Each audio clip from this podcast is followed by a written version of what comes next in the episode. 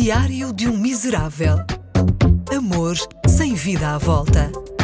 Diário de um Miserável. Um podcast exclusivo com Ricardo Coto. Hoje fui às compras. Se dizem que o ser humano é um animal social, o português é um animal comercial. Nada completa mais o coração português do que um shopping. Se os centros comerciais existissem há cinco séculos, não teria havido descobrimentos. O que é irónico, porque a forma que arranjamos para homenagear alguns dos melhores navegadores foi dar o nome deles a shoppings. Colombo, Vasco da Gama. É mais provável Dom Sebastião aparecer no provador da Intimissimi a experimentar uns colãs novos do que numa praia qualquer. A voltar numa manhã de nevoeiro será numa manhã de Black Friday. Ali, 3 horas na fila para ter um desconto de 20 euros. Só é legítimo soberano dos portugueses aquele que não resiste a promoções. A última palavra dos Lusíadas não devia ser inveja, devia ser saldos. É que nós, portugueses, nascemos com um instinto irreprimível de entrar em qualquer estabelecimento com autocolantes vermelhos e letras amarelas a prometer diminuições de preços. Somos o único povo do mundo que se preparou para um apocalipse zombie sem querer. Todos os portugueses têm reservas de comida e roupa em casa não para se precaverem, mas porque estava barato e dá sempre jeito.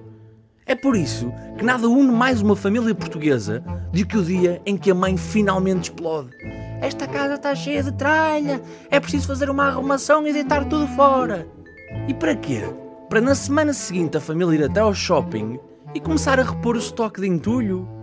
Até porque a família portuguesa não resiste a ir em peso às compras. A família portuguesa deita-se nas camas que estão em exposição, abre todos os frigoríficos da zona dos eletrodomésticos e devora a bancada de amostras grátis sem nunca trazer o produto promovido.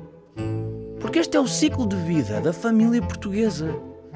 Compramos tralhas juntos, livramos-nos de tralhas juntos. Os centros comerciais são hoje o que as igrejas eram há décadas atrás. O grande evento familiar de domingo o pai fica no supermercado a ler o jornal à pala. A mãe ocupa os sofás de descanso para tirar uma soneca de tarde adentro.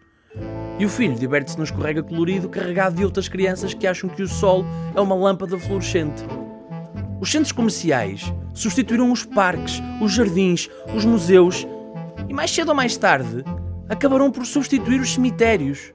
É que para os mais velhos, os shoppings são uma espécie de purgatório. É na zona de restauração ocupando mesas vazias que esperam que alguém lá no céu tome uma decisão por eles. Quando chegar a hora, o último desejo português é simples: que a escada para o céu seja rolante.